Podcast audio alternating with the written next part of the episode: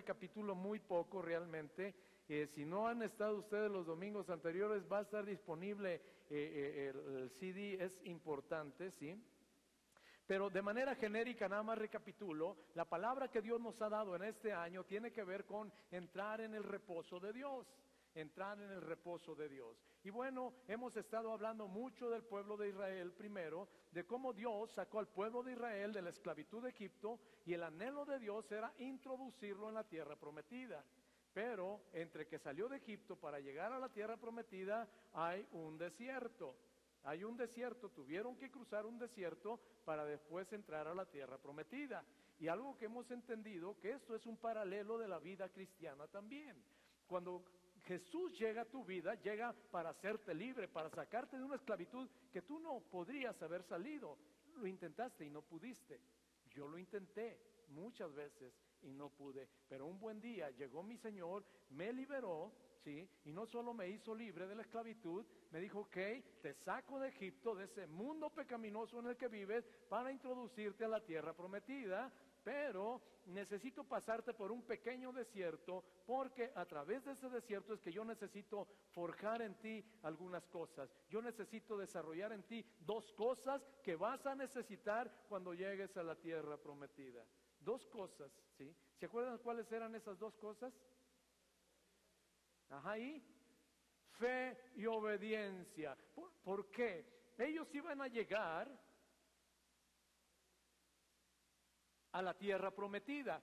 La tierra prometida era una tierra de abundancia impresionante, ¿sí? Pero, pequeño problemita, había gigantes que habitaban esa tierra y había que conquistarlos. Y entonces se recuerdan, ¿sí? Eh, eh, Dios sabía que se introducía inmediatamente al pueblo de Israel, y el domingo pasado lo vimos, era muy sencillo, el trayecto de Egipto a, a la tierra prometida era un trayecto derecho, derecho, algunos piensan que ni siquiera, ni siquiera un mes hubieran durado en llegar, pero entre Egipto y la tierra prometida estaban los filisteos, estaba Filistea, y los filisteos eran guerreros versados. Y entonces Dios dice, si los llevo derecho, van a enfrentarse con los filisteos y por su poca fe, ellos no eran un pueblo guerrero, mejor se van a regresar a Egipto. Entonces dice, ¿qué voy a hacer? Me los voy a llevar por otro lado.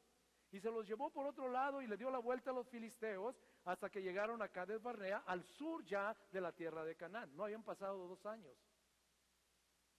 Al sur de la tierra de Canaán, ya estaban ahí. Durante ese caminar en el desierto habían visto las maravillas de Dios, habían visto cómo Dios con brazo poderoso los había sacado y sustentado. Su fe en principio, se suponía que su fe ya había creído, ya había crecido, perdón, que ya le creían a Dios. Y se acuerdan cuando están en Cades Barnea, le dice Dios, ahora sí, suban, conquisten la tierra prometida, yo ya se las he entregado. Y entonces mandan a los doce espías. Y mandan los dos espías a que reconozcan la tierra y cuando regresan, bueno, ya sabe, diez de ellos dijeron, los doce dijeron, no es una tierra increíblemente buena, es sobrenatural, es el paraíso sobre la tierra. Pero diez de ellos dijeron, pero hay un pequeño problema, está habitada por gigantes y ellos nos van a comer a nosotros como langostas si subimos. Y Josué y Caleb, los otros dos, dijeron, no, cállense la boca, ellos son pan comido para nosotros, Dios ya nos ha entregado esa tierra, subamos y tomemos posesión de ella. ¿Sí? Pero el pueblo le hizo más caso a las circunstancias, a lo que vieron sus ojos y al informe de los diez espías, ¿sí? Incrédulos, que a la instrucción que Dios les había dado. Dios les dijo, suban y tomen. Dios nunca te va a decir, sube y tome si primero no te ha entregado algo. ¿Sí? Bueno, entonces, eh, por desobedientes, ¿se acuerdan que en ese momento dijeron, no, empiezan a, blasfemar contra Dios y empiezan a querer apedrear a Moisés, a Aarón, a Josué y a Caleb? Entonces dice, levantemos un capitán que nos guíe para regresarnos a Egipto, a Egipto, ¿sí? Entonces, por desobedientes, se pasaron 38 años divagando en este desierto hasta el día que les llega el Señor. Dice, bastante han rodeado ya este monte, síganle al norte ya. Pero 38 años pasaron por desobedientes. Su única, lo que ellos tenían que ver desarrollado en el desierto era obediencia y fe. Obediencia y fe. Bueno, no la desarrollaron y hemos aprendido nosotros algo. Lección no aprendida es lección qué? Repetida. Cuantas veces Dios quiera hacer algo en usted y usted no lo entienda, cada cierto tiempo le va el Señor presentar el examen. Si usted aprueba, va a seguir al siguiente nivel. Si usted no aprueba, va a seguir donde mismo. Va a seguir donde mismo. Fe y obediencia. Y al final, dice la palabra de Dios que de 20 años arriba los que salieron de Egipto no entraron a la tierra prometida porque jamás, jamás, jamás, jamás aprobaron el examen. Jamás desarrollaron fe y obediencia. Y entonces qué terrible es que no pudieron entrar, ¿sí? a las promesas que Dios les había entregado, que era la tierra prometida. Entraron sus hijos, sus nietos, pero ellos no entraron, entraron sus mujeres, para que se dé cuenta que no era cuestión de hombres de guerra, era cuestión de obedecer y eh, en fe caminar. Y muchas veces Dios nos da instrucciones a nosotros de lo que Él quiere que nosotros hagamos. ¿Qué está esperando Él? Dos cosas, ¿sí? Primero, que tengamos fe para creerle y segundo, que seamos obedientes para hacer esa instrucción. Y mientras nosotros no le creamos a Dios o no seamos obedientes, amado, va a ser cuestión de, dar, de estar dando vueltas toda la vida parado en el mismo lugar. Hay gente que tiene 5, 10, 15, 20 años en la vida cristiana y sigue batallando con las mismas cosas, los mismos pecados, las mismas circunstancias. ¿Sabes qué es lo que ha pasado? No ha aprobado su examen, no ha desarrollado fe y menos obediencia. Entonces vimos que la mayoría de ellos, de 20 años arriba, ninguno entró, salvo Josué y Caleb. Los que entraron ya eran los jovencitos, los niños que salieron de Egipto, ellos fueron los que entraron a la tierra prometida, ¿sí? Ok, ahora platicamos cuánto dura ese desierto. Ese desierto puede durar para unos un año, para otros dos años, para otros tres años, para otros cinco años, ¿sí? Para otros dura toda la vida. El problema es que en el desierto, ¿sí? Siempre estamos batallando y en el desierto siempre hay tentaciones, en el desierto siempre hay luchas y en el desierto nunca hay reposo.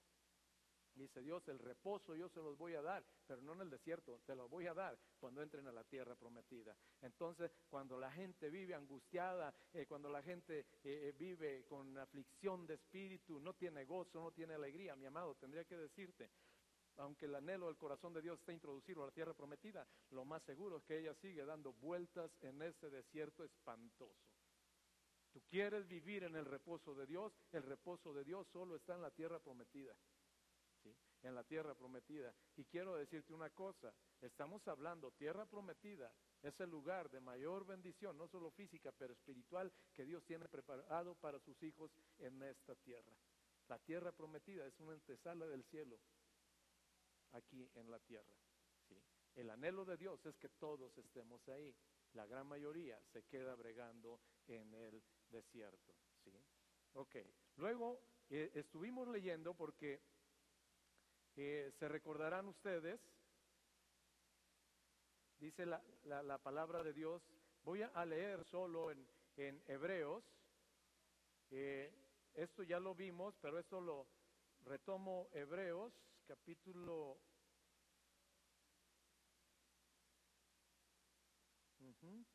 Es Hebreos capítulo 3, versículos 7 al 19.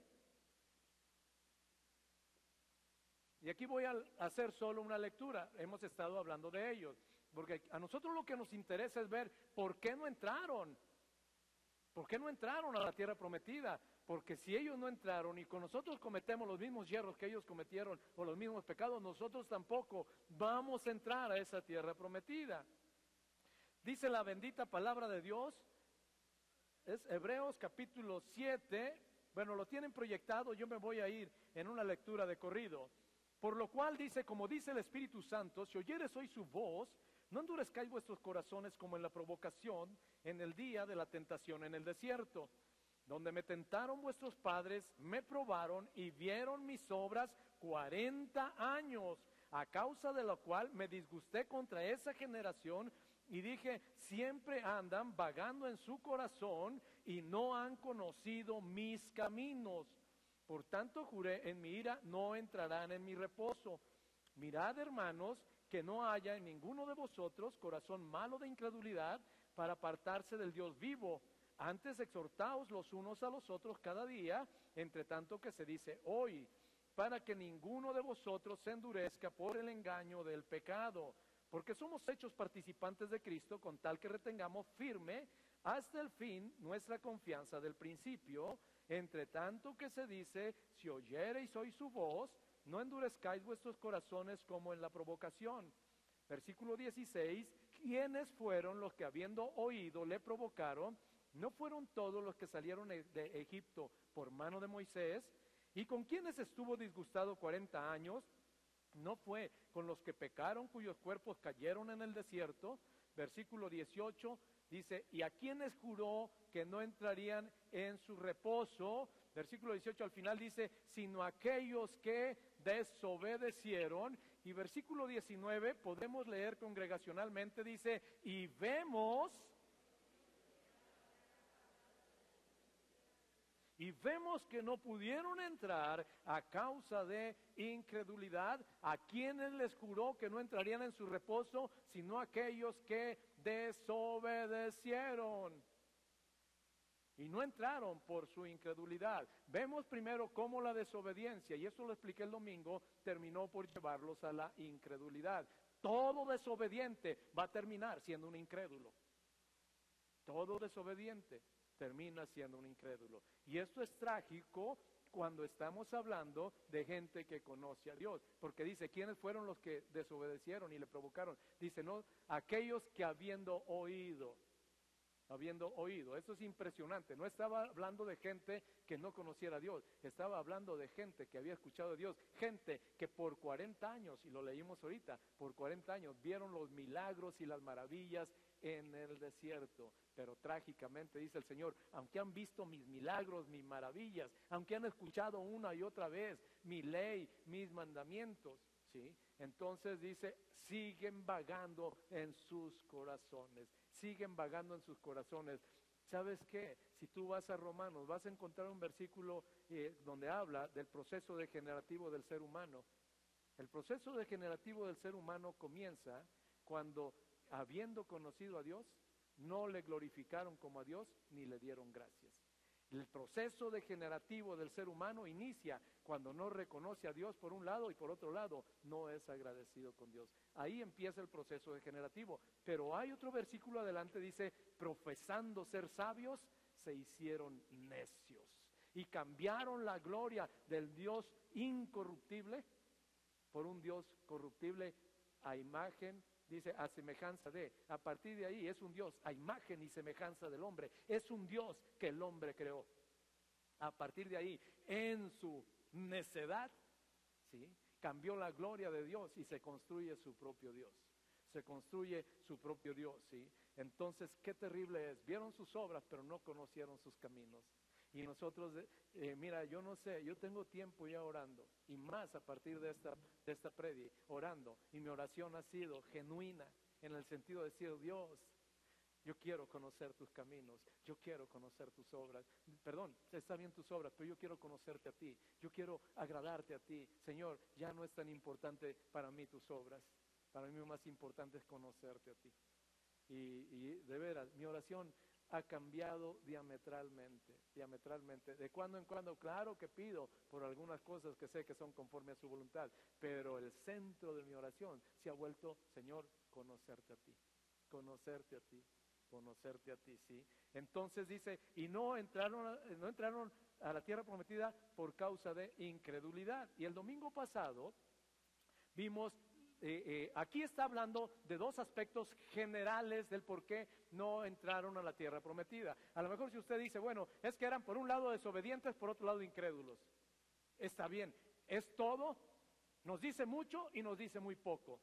Porque de repente decimos desobedientes y luego, no, pues sí decimos, no, bola de desobedientes, por eso no entraron. Sí, cómo no, y aparte eran unos incrédulos, por incrédulos no entraron. El problema es que nosotros, si no aprendemos de ellos, lo más seguro es que nosotros mismos estemos siendo desobedientes y esa desobediencia nos termine llevando a la incredulidad. Entonces tenemos que conocer un poquito más de manera específica qué es lo que había en el corazón de ellos que realmente los llevó a ser desobedientes y a la postre ser incrédulos y finalmente perder las bendiciones que Dios tenía para ellos. Y entonces fue que estuvimos revisando primero a los Corintios, capítulo 10,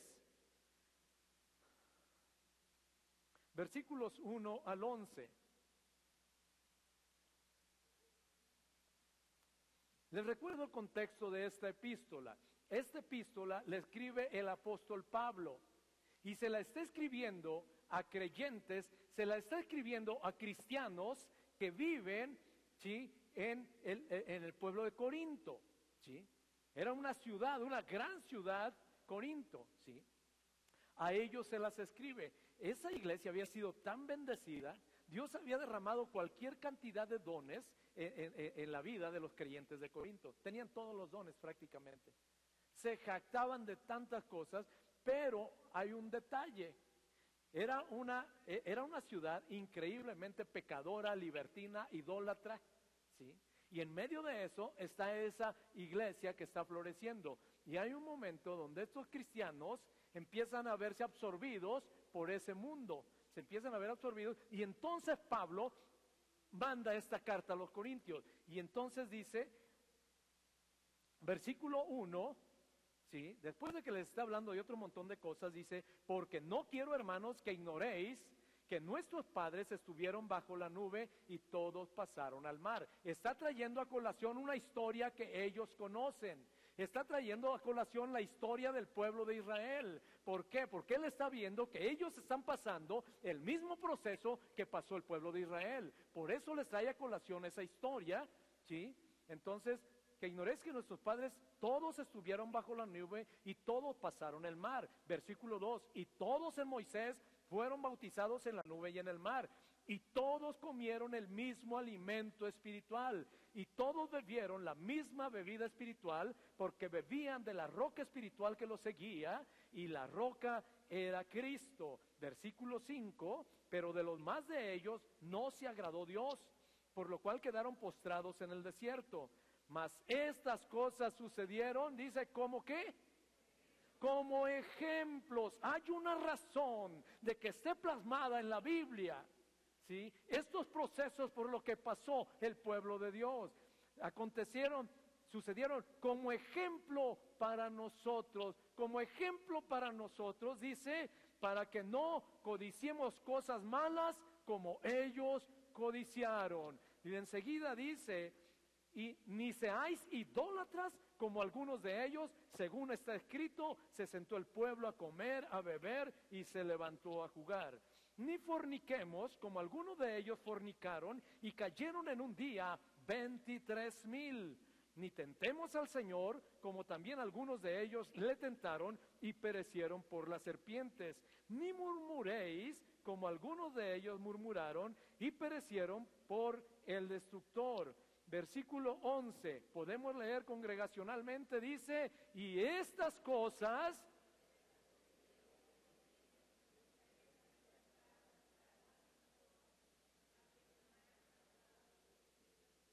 Y estas cosas acontecieron otra vez como ejemplo. ¿Para qué? Para amonestarnos a nosotros. Mira, que Dios lo haya dicho una vez que, está, que sucedió como ejemplo, sería suficiente para entender que Dios nos está hablando a través de la vida de estas personas.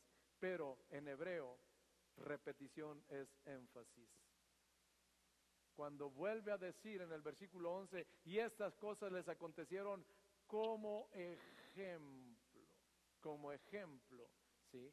Para exhortarnos a nosotros, exhortarnos a nosotros, ¿sí? Ok.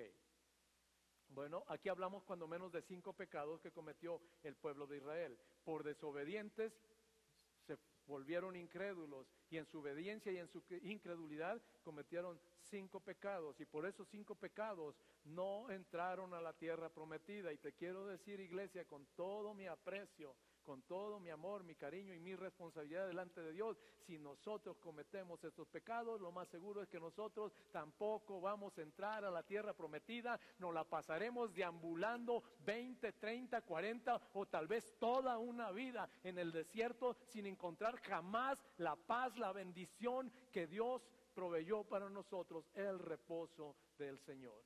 Lo primero dice, no codiciemos como ellos codiciaron. Y el domingo pasado hablamos de la codicia. Y la verdad, la verdad, le dije, toda codicia es pecado. Pero hay una, una codicia, un tipo de codicia que es tal vez la que más lastima el corazón de Dios. Y esa codicia es la que cometen aquellos que ya habiendo sido liberados por el Señor, ya caminando con el Señor, voltean hacia atrás. Esa codicia la cometió el pueblo de Israel cuando dijo, ¿cómo extrañamos las carnes? ¿Cómo quisiéramos carne? ¿Cómo quisiéramos en Egipto las ollas, los pozoles, los tacos que comíamos allá, como quisiéramos. Dios, y mira tú, aquí nos traes este pan liviano, este maná que nos das todos los días. Siquiera cámbianos la dieta. Ya teníamos comida la carta, bueno, no la carta, pero comíamos algo que le agradaba al paladar. Y ahí está. Y hay un momento donde el corazón de Dios se lastima porque no es solo eso no es solo que se quieran volver a Egipto, es el objeto de menosprecio en el que vuelven a, Dios y a su obra redentora. Están menospreciando la sangre de Cristo, están menospreciando el sacrificio de Cristo. A precio de sangre lo sacó de Egipto a costa de la vida de su propio hijo. En aquel entonces está hablando de Moisés, el gran libertador de Israel, pero dice la palabra de Dios que el Antiguo Testamento, las cosas del Antiguo Testamento eran sombra de los que habían de venir. En el Antiguo Testamento muchas veces vas a encontrar tipos y representaciones de lo que había de venir ya con Jesús. Moisés era un tipo de Jesús, era un tipo de libertador. Moisés estaba libertando al pueblo de una esclavitud física. Jesús viene a libertar a los hijos de una esclavitud espiritual. Y fue necesario para que el pueblo fuera libre de Egipto fue necesario sacrificar un cordero sin mancha. Se tuvo que celebrar la Pascua. Si no se hubiera sacrificado ese cordero, si no se hubiera santificado el pueblo, no hubiera salido de Egipto. Bueno, también salir del Egipto espiritual, del mundo en que vivíamos, del pecado en que vivíamos, implicó sacrificar al cordero de Dios que quita el pecado del mundo. Hubo un sacrificio fue la vida de Jesús a cambio de la tuya y de la mía y a cambio de toda la humanidad. Entonces no solo eso, a partir de ahí te da su Espíritu Santo, te da su palabra, te provee una iglesia, te provee pastores, te provee hermanos, te provee de gente que te ama y que te ayuda a caminar en la vida cristiana, te cambia la dieta, ya no comen las porquerías que comías en el mundo, hoy empiezas a comer un alimento espiritual saludable que te permite estar saludable para caminar con el Señor y ahí te lleva el Señor y cada día desciende maná del cielo, cada día llega un devocional a tu teléfono, cada día hay una palabra que Dios da a través de alguien a tu vida, cada día ahí te lleva caminando y entonces de manera increíble, de manera necia, comienzan a extrañar lo que el mundo les ofrecía. Y cómo me acuerdo, Señor, uy, con los amigos de la prepa, me acuerdo que nos íbamos a Mazamitla y luego de aquí para allá, y luego me acuerdo de esto, cómo extrañamos aquello, eso, cómo extraño esto, cómo extraño aquello, y me quiero regresar a Egipto. Y entonces ahí lo que estamos haciendo es que Dios es objeto del mayor menosprecio por parte de nosotros, porque nosotros lo menospreciábamos cuando no lo conocíamos. Pero no menospreciar a Dios conociendo, eso lastima de una manera extraordinaria el corazón de Dios. Y entonces Dios dice, ¿te quieres regresar a Egipto? Me quiero regresar a Egipto, dice Dios. Va, va. Aquí aprendimos, jamás codicies, jamás codicies, jamás quieras regresar al lugar de donde Dios te tomó. Jamás quieras regresar. Jamás extrañes siquiera. Jamás extrañes lo pasado. Y si lo haces, te digo, mi amado, estaremos lastimando durísimo. Eso para Dios es codiciar. Dice la palabra de Dios, ahí vimos que ellos codiciaron y dice que ahí sepultaron, ¿se acuerdan ustedes? A un pueblo codicioso. Ahí quedaron postrados en el desierto. Hay gente que le da la espalda a Dios y se vuelve al mundo. Y ahí en ese mundo queda sepultado. Y te digo una cosa, yo lo único que sé es que ese pueblo codicioso no entró a la tierra prometida. Aquí no quiero yo tocar aspectos de teología, de, de, si, bueno, pero salvo una vez, salvo para siempre, pero si esto, pero si la salvación se pierde o no se pierde, que esto, que aquello, mira. Esas cosas nos han llevado muchas veces a abusar de la gracia y a tener en poco el temor de Dios que debemos tener. Entonces, por eso te digo, hermano, no corras riesgos. Yo una cosa te digo, nada más, los que se regresaron al mundo, los que se regresaron, los que su corazón siguió estando, porque irónicamente no regresaron físicamente ellos al mundo, su corazón fue el que nunca salió del mundo. Y hay gente que ya camina con el Señor, pero su corazón sigue estando en el mundo. Entonces lo único que te puedo decir es que esos no entraron al reposo. Y Dios dijo, pueblo codicioso, desobediente, siempre andan vagando en sus caminos y no me han conocido en sus corazones, no han conocido mis caminos, ¿sí? Eso lo vimos el domingo pasado. Si usted no estuvo el domingo, yo le animo desde que comenzamos con esta serie, es la palabra de 2018, creo que sobre esto Dios nos va a estar hablando muchísimo. Ahora, ¿para qué? ¿Para qué? ¿Para qué dice la palabra que lo está haciendo? Para amonestarnos, ¿para qué? Entendamos, entendamos que Dios nos ama, dice la palabra de Dios, que Él es paciente porque no quiere que nadie se pierda, Él quiere que todos se arrepientan y que sean salvos, pero si con todo y eso no nos arrepentimos nosotros, lo más seguro es que tenemos que enfrentar un juicio. Ya le dije, al final todos vamos a enfrentar un juicio, al final, al final, ¿sí? Nada más, hay un juicio que es en el cielo, ¿sí? Que es el tribunal de Cristo, y eso es, usted va a comparecer a ese tribunal, pero nada más para que Dios, de acuerdo a lo que usted hizo, a sus obras, le va a dar galardones para en el cielo. ¿sí? Esos son. Pero los que no comparezcan a ese tribunal van a tener que comparecer al tribunal, de, eh, al juicio del trono blanco, que es al final después del milenio. Después del milenio en esta tierra. Y si usted tomó el estudio de Apocalipsis, sabe de lo que le estoy hablando. A lo mejor si no lo tomó no tiene mucha idea. No lo hemos podido editar. Por eso no está disponible para la iglesia porque queremos editarlo para que sea lo más concentrado posible. Realmente nos llevó cuatro meses ese estudio y yo le doy gracias a Dios por esos que ahí estuvieron. Y los que no estuvieron se la perdieron. A veces están parados en un polvorín que no se dan cuenta ni dónde están parados. ¿Sí? Ok, entonces, bueno, los que se enfrenten al juicio del trono blanco, ellos no la va a librar uno solo. ¿Por qué? Se van a abrir, cuando menos, y en Apocalipsis vimos, cuando menos hay cinco libros que se van a abrir cinco libros. Y entonces en esos cinco libros está anotado todo lo que fue nuestra vida, lo que hicimos y lo que no hicimos. Pero no solo están anotadas las obras, también las motivaciones de por qué los hicimos. Entonces, de los que comparezcan ahí, nada más van a comparecer para que les digan, mira, por esto, por esto, por esto, por esto, por esto, por esto, por esto y por esto, estás condenado. De los que comparezcan ahí, ninguno tiene la posibilidad de ser salvo, ninguno. Entonces, por eso digo, bueno, al final nos vamos a enfrentar a algo, ¿sí? Ahora, Vamos a pasar el día de hoy al segundo pecado y si Dios lo permite quisiera ver todos. Veo complicado. Pero bueno, entonces lo primero dice, mas estas cosas sucedieron como ejemplos para nosotros, para que no codiciemos cosas malas como ellos codiciaron. ¿sí? Pero luego en el versículo 7 dice, ni seáis idólatras como algunos de ellos. Según está escrito, se sentó el pueblo a comer y a beber y se levantó a jugar, ¿sí? Ok, vamos a ver entonces este pecado de idolatría y con todo mi corazón anhelo poderte transmitir lo que Dios me ha enseñado, que me ha cambiado completamente, bueno, no de cambiarme, pero me ha ampliado muchísimo el panorama respecto de la idolatría. Entonces dije, wow, ¿sí? Ok, pecado de idolatría.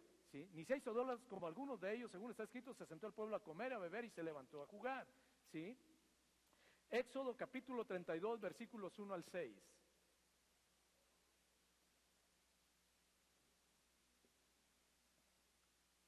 Éxodo capítulo 32, versículos 1 al 6.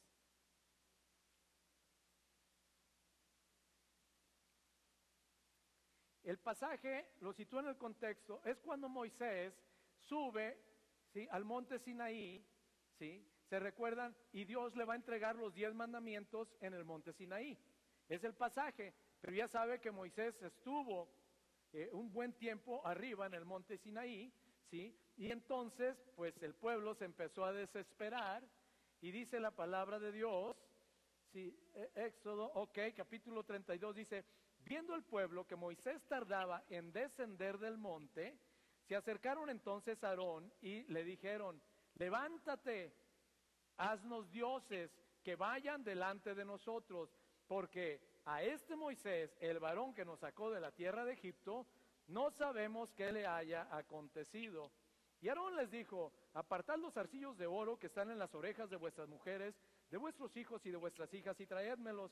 Entonces todo el pueblo apartó los arcillos de oro que tenían en sus orejas y los trajeron a Aarón.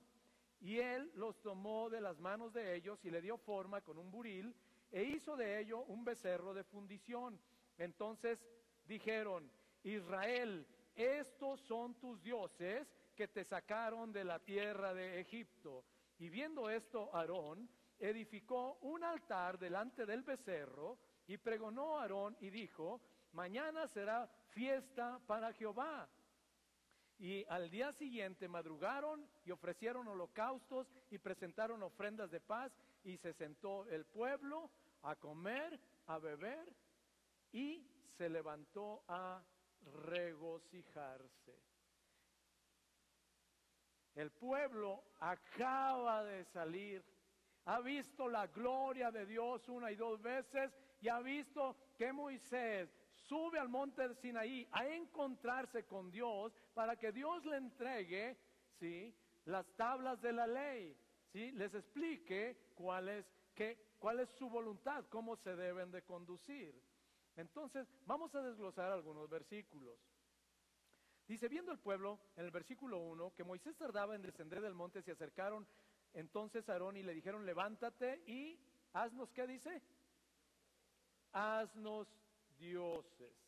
Usted ya sabe, la palabra Dios con D minúscula está hablando de ídolos de este mundo. Haznos algo que nosotros podamos ver. Tenemos un problema. Ya no vemos a Moisés. Nosotros necesitamos ver algo. Entonces, haznos dioses. Necesitamos ídolos. Necesitamos ídolos. Que vayan delante de nosotros. Pero luego dice, porque a este Moisés, ¿cómo, cómo interpreta usted la frase porque a, este Moisés? Menosprecio, peyorativo, a este Moisés, es tremendo. Cuidado, está dentro de pecados de idolatría, a este Moisés, eso es, por supuesto, luego dice, el varón que nos sacó de la tierra de Egipto. ¿El varón que qué? ¿Quién los había sacado de la tierra de Egipto? ¿Te das cuenta la perspectiva? Un menosprecio hacia Moisés y un total, ¿sí? Menosprecio y desprecio a Dios. La idolatría va a empezar en el corazón del hombre, ¿sí? cuando empieza a menospreciar, a tener en menos la obra de Dios. ¿sí? Cuando empieza a tener en menos, déjenme se lo digo, no porque yo lo esté predicando. En todo el mundo Dios ha levantado personas y los ha hecho responsables. Les ha confiado pueblos, les ha confiado almas y los ha hecho responsables de velar por ellas, eh, eh, dice como quienes habrán de dar cuenta de sus almas. Y a ellos, ¿sí? Dios les instruye, Dios les habla. platicaba el otro día con mi esposa, digo, me impacta mucho, me impacta mucho cuando eh, Moisés va en el desierto y entonces se recuerdan que queda ciego por el resplandor de la gloria de Dios. Eh, Pablo, perdón, bueno, ya no sé qué dije, pero Pablo va en el desierto, va a Damasco a perseguir a los cristianos y entonces de repente ve el resplandor de la gloria de Dios y él cae, no dice que de un caballo, no dice que de un camello, iba en algo, pero cae al suelo, ¿sí? Y queda ciego. Y entonces Pablo dice, Señor, ¿quién eres? Y Dios le dijo, yo soy Jesús, a quien tú persigues. Dura cosa te es dar cosas patadas contra un aguijón. Y dice, eh, eh, dice el apóstol Pablo, Señor, ¿qué quieres que yo haga? ¿Qué quieres que yo haga? ¿Y sabes qué le dijo Dios? Levántate, vete a Damasco, le da lugar a donde va a ir y ahí te van a decir lo que vas a hacer. Y eso me impresiona, me impresiona. Porque la gente dice, tú eres Dios y tú a mí me hablas. Y dice Dios, cállate la boca. Yo soy Dios y yo decido cómo. Vete a Damasco, ve a la casa que te abrí, que te están esperando, por cierto, y ahí te van a decir lo que vas a hacer. Pero de repente decimos, a Damasco, Señor, pero mira, si yo aquí en la casa, pues es la misma Biblia, La iglesia donde voy, pues el pastor así, el pastor asado. ¿Qué hay? Menosprecio. Menosprecio para el siervo de Dios. Y ese menosprecio del siervo de Dios va a terminar por llevarte al menosprecio de la obra de Dios. Sí. La idolatría no comienza cuando se postran delante de las imágenes o cuando se posa en otro lado. La, la idolatría comienza cuando tú te eriges como una autoridad para tomar tus decisiones por encima de la autoridad que Dios puso sobre tu vida. A lo mejor ustedes no lo saben. Yo no lo sabía, yo lo aprendí. Dios puso autoridad sobre cada uno de nosotros. Sobre cada uno de nosotros. Y a esa autoridad Dios le ha hecho responsable de cuidar de nosotros. Yo tengo autoridad sobre mi vida. Yo tengo mi pastor. Y yo le doy cuentas a mi pastor. Normalmente no le informo a mi pastor. Normalmente le pido consejo a mi pastor. Normalmente le digo, ¿me das permiso, pastor? Normalmente. Porque yo algo he entendido. ¿sí? Que si yo estoy bajo autoridad, yo estoy protegido. Y algo que también he entendido es que si yo me salgo de la autoridad, dice Dios, no has entendido. Yo tengo autoridades y a través de las autoridades yo trato contigo. Entonces, ahí está la situación. Porque este Moisés este Moisés, o sea, espérame, ¿cuántos años tiene Moisés ya ahí? Moisés tiene más de 80 años ya. 40 años estuvo en Egipto, 40 años vagó en el desierto. 40 años vagó en el desierto, ¿sí? De 40 salió de Egipto, 40 en el desierto y de 80 años lo llama el Señor y los últimos 40 años las pasa caminando con el pueblo. Moisés murió de 120 años. ¿Qué edad tendría Moisés ahí? ¿Qué te gusta? ¿80 y algo de años? Este Moisés, este vejestorio, aparte subió al monte Sinaí tanto tiempo, no llevaba comida, no llevaba, no llevaba lonche, no llevaba nada, ya se ha de ver muerto de hambre, le picó una víbora, se murió, qué sé yo, haznos dioses, necesitamos ver algo para creer. Pero entonces le digo, cuidado, ¿dónde comenzó aquello? ¿Dónde? En el menosprecio. ¿Menosprecio para quién? Para el varón que Dios había levantado. Y ese menosprecio para el varón que Dios había levantado finalmente se tradujo en un menosprecio y desconocimiento de la obra de Dios. Y eso no quedó ahí. Ese, porque dice, el varón que nos sacó de la tierra de Egipto. Versículo 2, y Aarón les dijo, aparten los ancillos de oro que están en las orejas de vuestras mujeres, de vuestros hijos y de vuestras hijas, y traédmelos. Entonces todo el pueblo apartó los arcillos de oro que tenían en sus orejas y los trajeron a Aarón. Versículo 4, y él tomó de las manos de ellos y le dio forma con buril, e hizo de ello un becerro de fundición. Entonces ellos dijeron, ellos dijeron, ¿qué dijeron? Israel, ¿qué? Estos Este becerro de oro es tu Dios que te sacó de la tierra de Egipto. Ahora, ¿quién lo había sacado de la tierra de Egipto? ¿Y por qué dicen que quien lo sacó de la tierra de Egipto? Aquí ya ni siquiera hablan de Moisés. En los primeros versículos sí hablaron de Moisés todavía como referencia, aquí ya no. Aquí hablan del ídolo que te sacó de la tierra. Estos son tus dioses que te sacaron de la tierra de Egipto. Ojo, si, si Dios fue quien lo sacó de la tierra de Egipto y ahora le están atribuyendo a ese becerro, a ese ídolo, que fue él quien lo sacó de la tierra de Egipto, ¿qué es lo que están haciendo? Atribuyéndole le están atribuyendo a un ídolo que en su corazón surgió la obra de Dios en su vida. Eso es idolatría. No entender, la palabra de Dios dice, no es rey toda buena dádiva y todo don perfecto desciende de lo alto del Padre de las luces, en el cual no hay mudanza ni sombra de variación. Y entonces todo don perfecto viene del cielo, todo, todo. Pero nosotros, cuando hay idolatría en nuestro corazón, empezamos a voltear para otro lado y comenzamos a decir, ay, es que mira, qué bueno, es que tengo un jefe que es así, es que esto, ah, qué buena suerte, me ascendieron en el trabajo, me dieron esto, me tropecé con un billete de esto, qué sé yo, y a todo le estamos atribuyendo. Oh, puede ser del otro lado, bueno, claro, fui, hice mis exámenes, me fue muy bien y me dieron el puesto. Ah, pero es que déjame decirte, o sea, yo soy el más preparado, yo he cursado esto, yo tuve maestrías, yo tuve doctorados, idólatra. Lo que Dios dice la palabra de Dios, que donde Él abre nadie cierra. Y donde Él cierra nadie abre. Cuando Él cierra, ni tus títulos, ni tus capacidades, ni tu dinero, ni tu compadre puede abrir la puerta que Dios ha cerrado. Idólatra, atribuyéndole a otras cosas lo que Dios te ha dado. ¿Dónde comenzó eso? en un corazón que se comenzó a partir, en un corazón desde donde surgió el menosprecio, en un corazón que tuvo en poco el liderazgo que Dios les había levantado y cuando se tiene en poco el liderazgo que Dios has levantado, lo que no se entiende es que a quien se tiene en poco es a Dios. Dice Dios, no te desprecian a ti, me desprecian a mí. Esa idolatría nos va llevando adelante. Y ahora ahí están atribuyéndole a su ídolo lo que, la, que Dios ha hecho. Y quiero decirte una cosa, cuando hablo de ídolo, vamos a ver ahorita lo extenso de esta palabra y nos vamos a dar cuenta el riesgo que tenemos de ser unos idólatras modernos.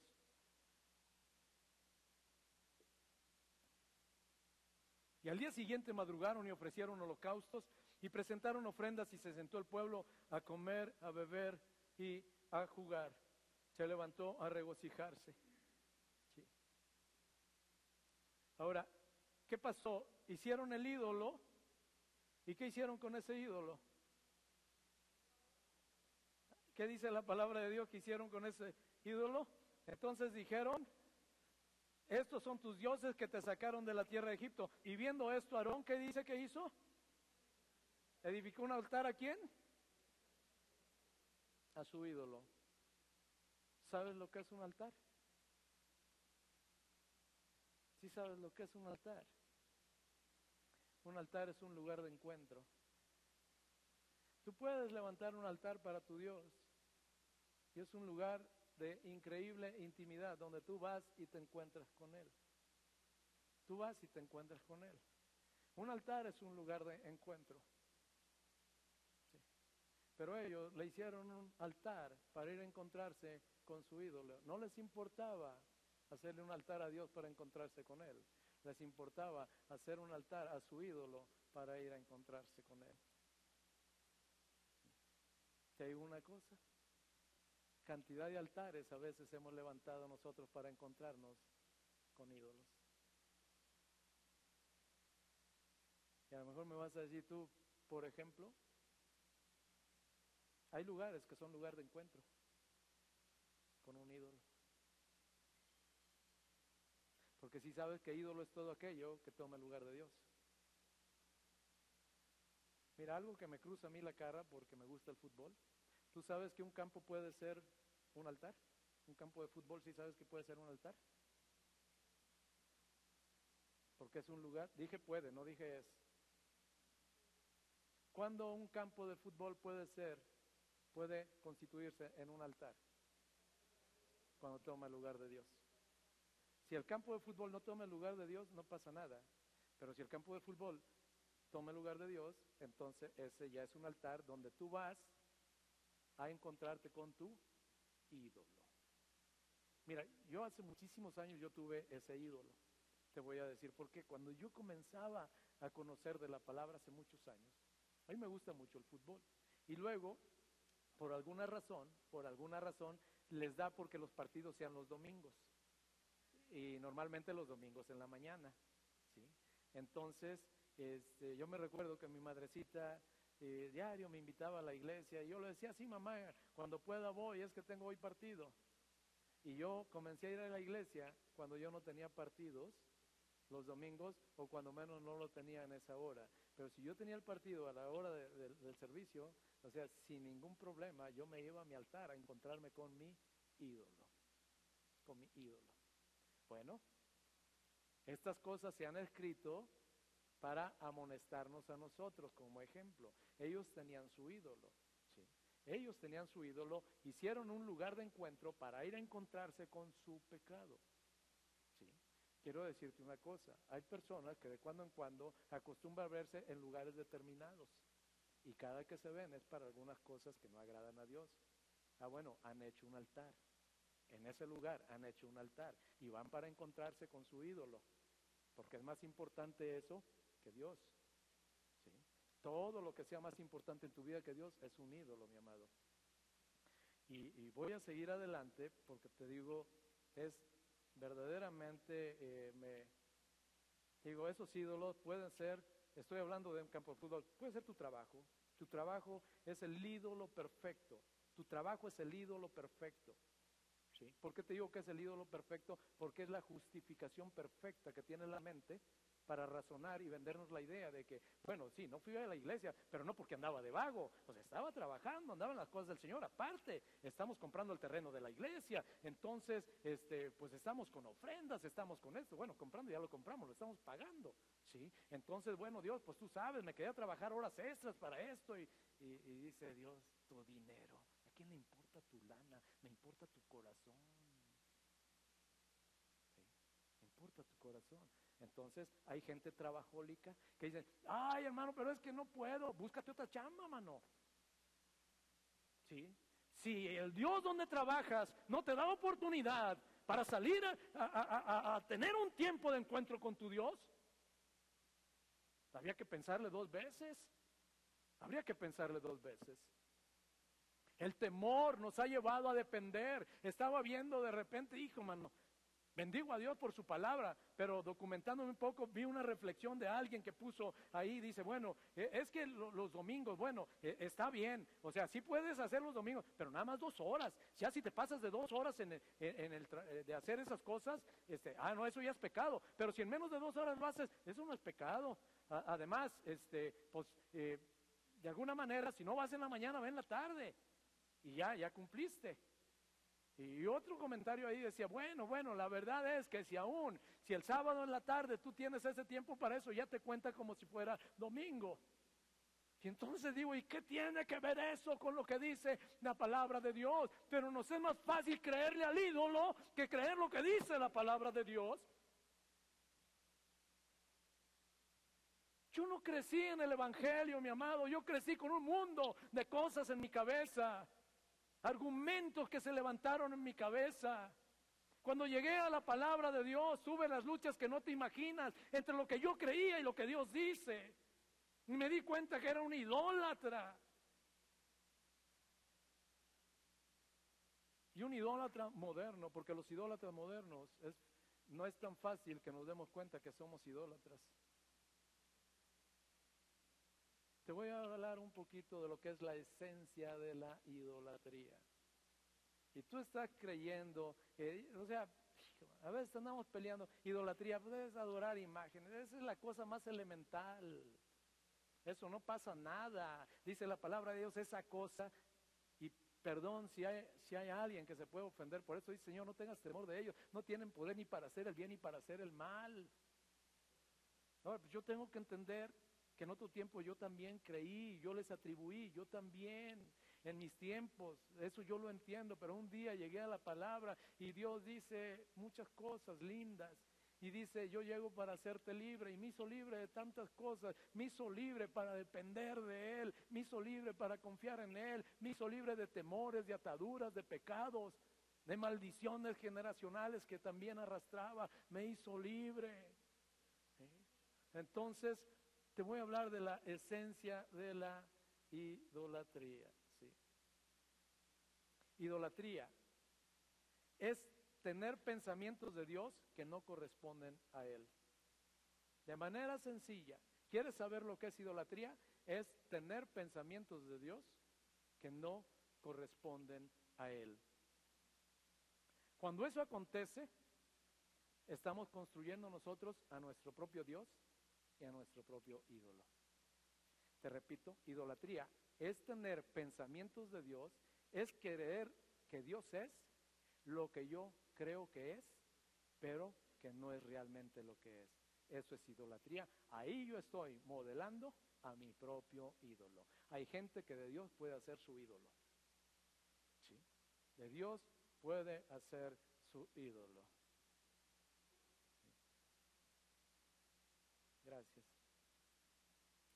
Si logramos entender esta, esta parte, o sea, es una, e, e, es una frase sencillísima. Idolatría, en esencia, lo constituye, ¿sí? En tener o atribuir a Dios pensar algo que no corresponde a Él. Cuando nosotros tenemos un Dios deforme, en nuestra mente está deforme ese Dios, ese es un ídolo, mi amado.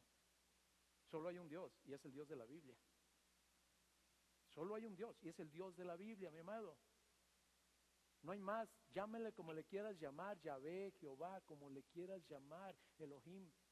Es el Dios de la Biblia. Nada más que el Dios de la Biblia no es manejable. Y si tú quieres hacer del Dios de la Biblia lo que tú quieras hacer, entonces del Dios de la Biblia estás haciendo un ídolo. Y al hacer un ídolo te conviertes en un idólatra. No estoy diciendo que lo seas, mi amado. Estoy exponiendo nada más la situación porque Dios dice, quiero que entiendan qué pasa con los corintios. Están cayendo en esa religiosidad. Piensan que por ir a meterse a una iglesia cristiana ya son cristianos. Piensan que porque un día hicieron una declaración dogmática de aceptar a Jesús en su corazón, ya todo está resuelto. Y ahora sí, comamos y bebamos, que mañana moriremos. No pasa nada. Y Pablo dice, están hasta atrás. Y están tan mal que les voy a traer un ejemplo que ustedes conocen. ¿Sí?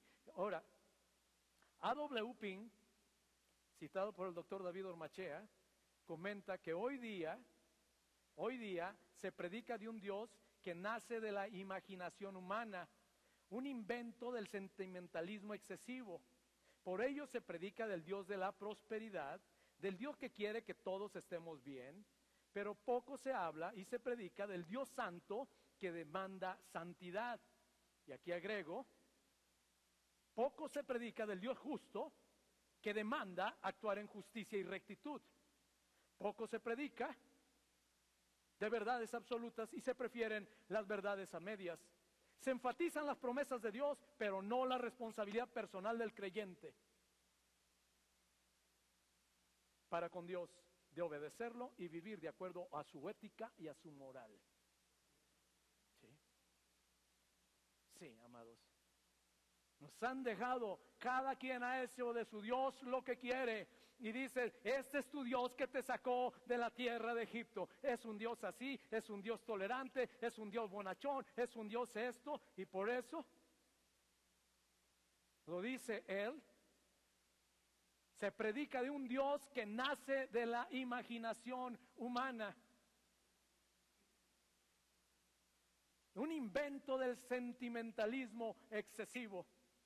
Ay, pero tú crees que Dios no me entiende, tú crees que y creemos que vamos a mover el corazón de Dios con emociones, con lágrimas.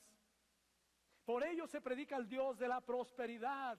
Y hay iglesias llenas, qué fácil es predicar prosperidad. Ven y te va a ir bien. Mira, tú pídele a Dios, dice la palabra de Dios, que todo, eh, que lo que pidas creyendo que vas a recibir, te lo va a dar. Y ven y ven y ven y ven. Y se predica del Dios de la prosperidad, se predica del Dios de la comodidad, se predica del Dios que no tiene problemas, con quien mientras tú ofrendes y diezmes puedes vivir como tú quieras. Pero pocas veces se predica del Dios de la santidad que demanda santidad Demanda, no pide, no sugiere, demanda santidad.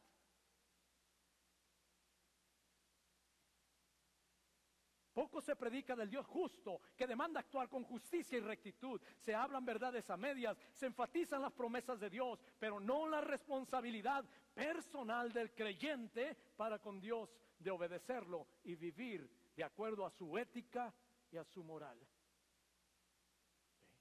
¿Qué hemos hecho? Un ídolo de Dios. Un ídolo de Dios. Hemos hecho a alguien a nuestra imagen y semejanza y lo hemos adorado y le hemos dicho, tú eres nuestro Dios. Y hemos determinado nosotros cómo se comporta, cómo actúa, qué si permite o qué no permite. Concluye diciendo él, a W. Pink, perdón, una frase tremenda. Dice, los paganos afuera del cristianismo pálido construyen ídolos de madera o de piedra. Es decir, los que no tienen idea de quién es Dios, se hacen ídolos de madera o de piedra o de cualquier otro material para adorarles. En tanto que millones de paganos dentro del cristianismo construyen un Dios a partir de sus mentes carnales.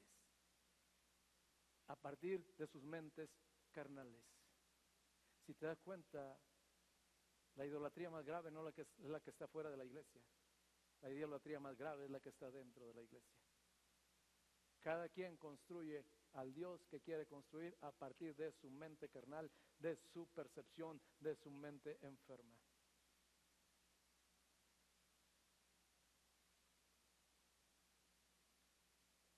¿Cómo cambian las cosas?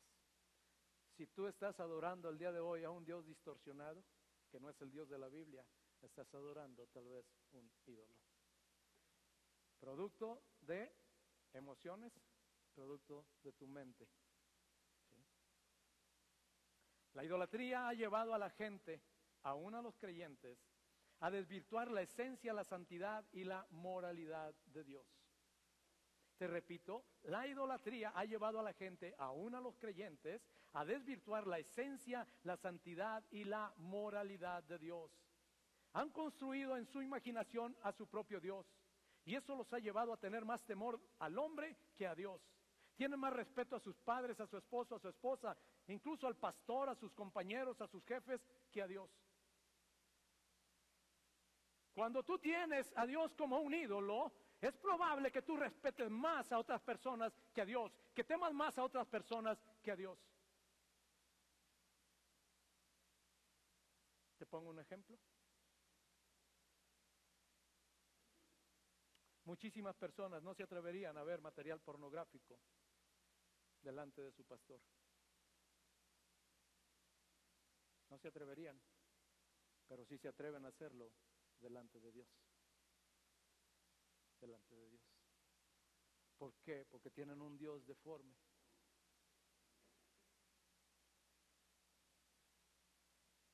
Muchas personas no se atreverían a tener comportamientos pecaminosos delante de otras personas, pero sí lo hacen delante de Dios.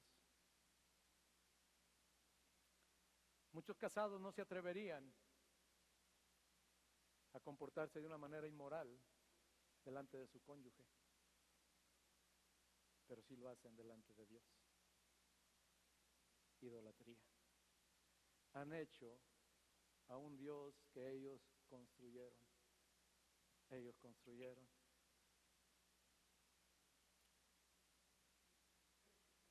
Sé que es fuerte, mi amado, sé que es fuerte, pero mientras haya idolatría en nuestro corazón, jamás vamos a salir del desierto. Si el Dios a quien tú adoras, a quien tú sirves, a quien tú le cantas, con quien tú te relacionas, ¿no es el Dios santo que no tolera el pecado? ¿No es el Dios justo que no da por inocente al culpable? ¿No es el Dios que te anhela celosamente y no te comparte con nadie? ¿No es el que te demanda una total y absoluta lealtad? ¿No es el que su gloria no comparte con nadie ni su alabanza la da a esculturas? ¿No es el que no puede ser burlado? No es el Dios omnisciente que todo lo sabe, omnipresente que está en todas partes, omnipotente que todo lo puede. Entonces, lo más seguro es que no sea el Dios de la Biblia. Lo más seguro es que no sea el Dios de la Biblia. Si no es el Dios santo, si el Dios a que tú adoras no es un Dios santo que no tolera el pecado, si no es un Dios justo que no da por inocente al culpable, si no es un Dios justo, si no es un Dios que no te comparte con nadie, es decir, no le interesa la mitad de tu corazón, no le interesa el 99% de tu corazón, o es todo o es nada, si no es ese tu Dios, si no es un Dios que está en todas partes, si no es un Dios que todo lo sabe, si no es un Dios que todo lo puede, entonces tal vez no es el Dios de la Biblia. Si el Dios a quien adoras y sirves te permite sin problema de cuando a cuando pecar, deslizarte, si te permite vivir un cristianismo relajado, si te permite en ocasiones andar en sus caminos y en otras ocasiones en los caminos del mundo, si te permite establecer parámetros de ética y moralidad, es decir, que tú determines lo que es bueno y lo que es malo, si te da libertad para en ocasiones congregarte y en ocasiones no congregarte, si te da la libertad de informarle y no preguntarle o buscar consejo, si te da libertad de llegar tarde a los cultos,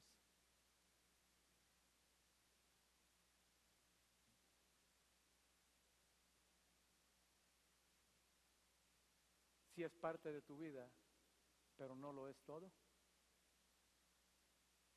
lo más seguro es que sea un ídolo. Lo más seguro es que sea un ídolo y no el Dios de la Biblia.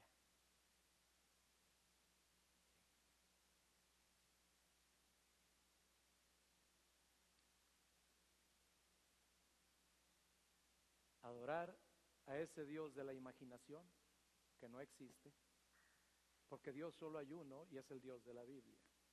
No estoy hablando del Dios de ninguna religión, estoy hablando del Dios de la Biblia. Aquí no me interesa mucho meterme en religiones, de que si sí o que se llama, no, no, estoy hablando del Dios de la Biblia porque no hay otro Dios. Pero cuantas veces tú del Dios de la Biblia lo hayas desgajado de pensamientos humanos y no de lo que Dios dice que es en su palabra, entonces mis amados, lamentablemente, lamentablemente, en lugar de Dios podemos estar adorando un ídolo. ¿Dónde comenzó la idolatría, dijimos? ¿Dónde fue que comenzó la idolatría? En el corazón. ¿Cómo comenzó la idolatría? Menospreciando. ¿Menospreciando qué? Antes de menospreciar a Dios, ¿a quién menospreciaron? Al siervo de Dios. Menospreciaron al siervo de Dios. Menospreciaron la obra de Dios. Le atribuyeron la obra de Dios a cualquier otra cosa menos a Dios. ¿sí? Todo eso es idolatría. Y finalmente, en sus mentes pervertidas, crearon su propio Dios como ellos lo quisieron. Por eso es que ese Dios ídolo que han levantado les da permiso de andar de vagos, les da sin ningún problema, les da permiso del domingo venir a levantar manos santas y el lunes, martes, miércoles y jueves les da permiso, ¿sí? De andar en otros lugares que no glorifican a Dios, que no agradan a Dios, lugares de perdición, pero eso se los permite el ídolo que han levantado, eso no se los permite el Dios de la Biblia. El Dios de la Biblia, al Dios de la Biblia tú no llegas a informarle. Al Dios de la Biblia tú llegas y le preguntas. Te digo una cosa. Hay cosas que digo, uno es ser humano y, y pues realmente no hay mucho problema. Pero hay decisiones muy de peso, muy, muy, muy, muy de peso, que a veces toman los creyentes. Y toman su decisión. Y ya que toman la decisión, ¿sabes lo que hacen? Pastor, vengo a informarle que he decidido hacer esto, esto, esto y esto. Al Dios de la Biblia no le informas. Estoy hablando al Dios de la Biblia. Es decir, no porque me informes a mí o no. Si me quieres informar, informe. Si no me quieres informar, no me informes. Pero si en vez de informarme buscas consejo, muy probablemente con la palabra de Dios yo te pueda dar un consejo. Y si el consejo que te doy viene de la palabra de Dios, entonces el consejo viene del corazón de Dios. Pero cuando se menosprecia a Dios, yo hago lo que yo quiero, tomo las decisiones que yo quiero y luego yo veo, vengo y le informo a Dios. Eh, ¿Sabe qué? He decidido hacer esto. Bueno, ya les digo, si ya lo decidiste, ¿qué hacemos? ¿Sí? ¿Quieres que te hable? Ya terminé, pero solo te voy a hablar de ídolos. Si puede subir al grupo de alabanza, hoy es primer eh, domingo de mes, ídolos, ídolos. ¿Sabes que tu esposa puede ser un ídolo? ¿Sí sabes que tu esposa puede ser un ídolo? ¿Cuándo tu esposa puede ser un ídolo? ¿Cuándo puede tomar el lugar de Dios en tu corazón, tu esposa?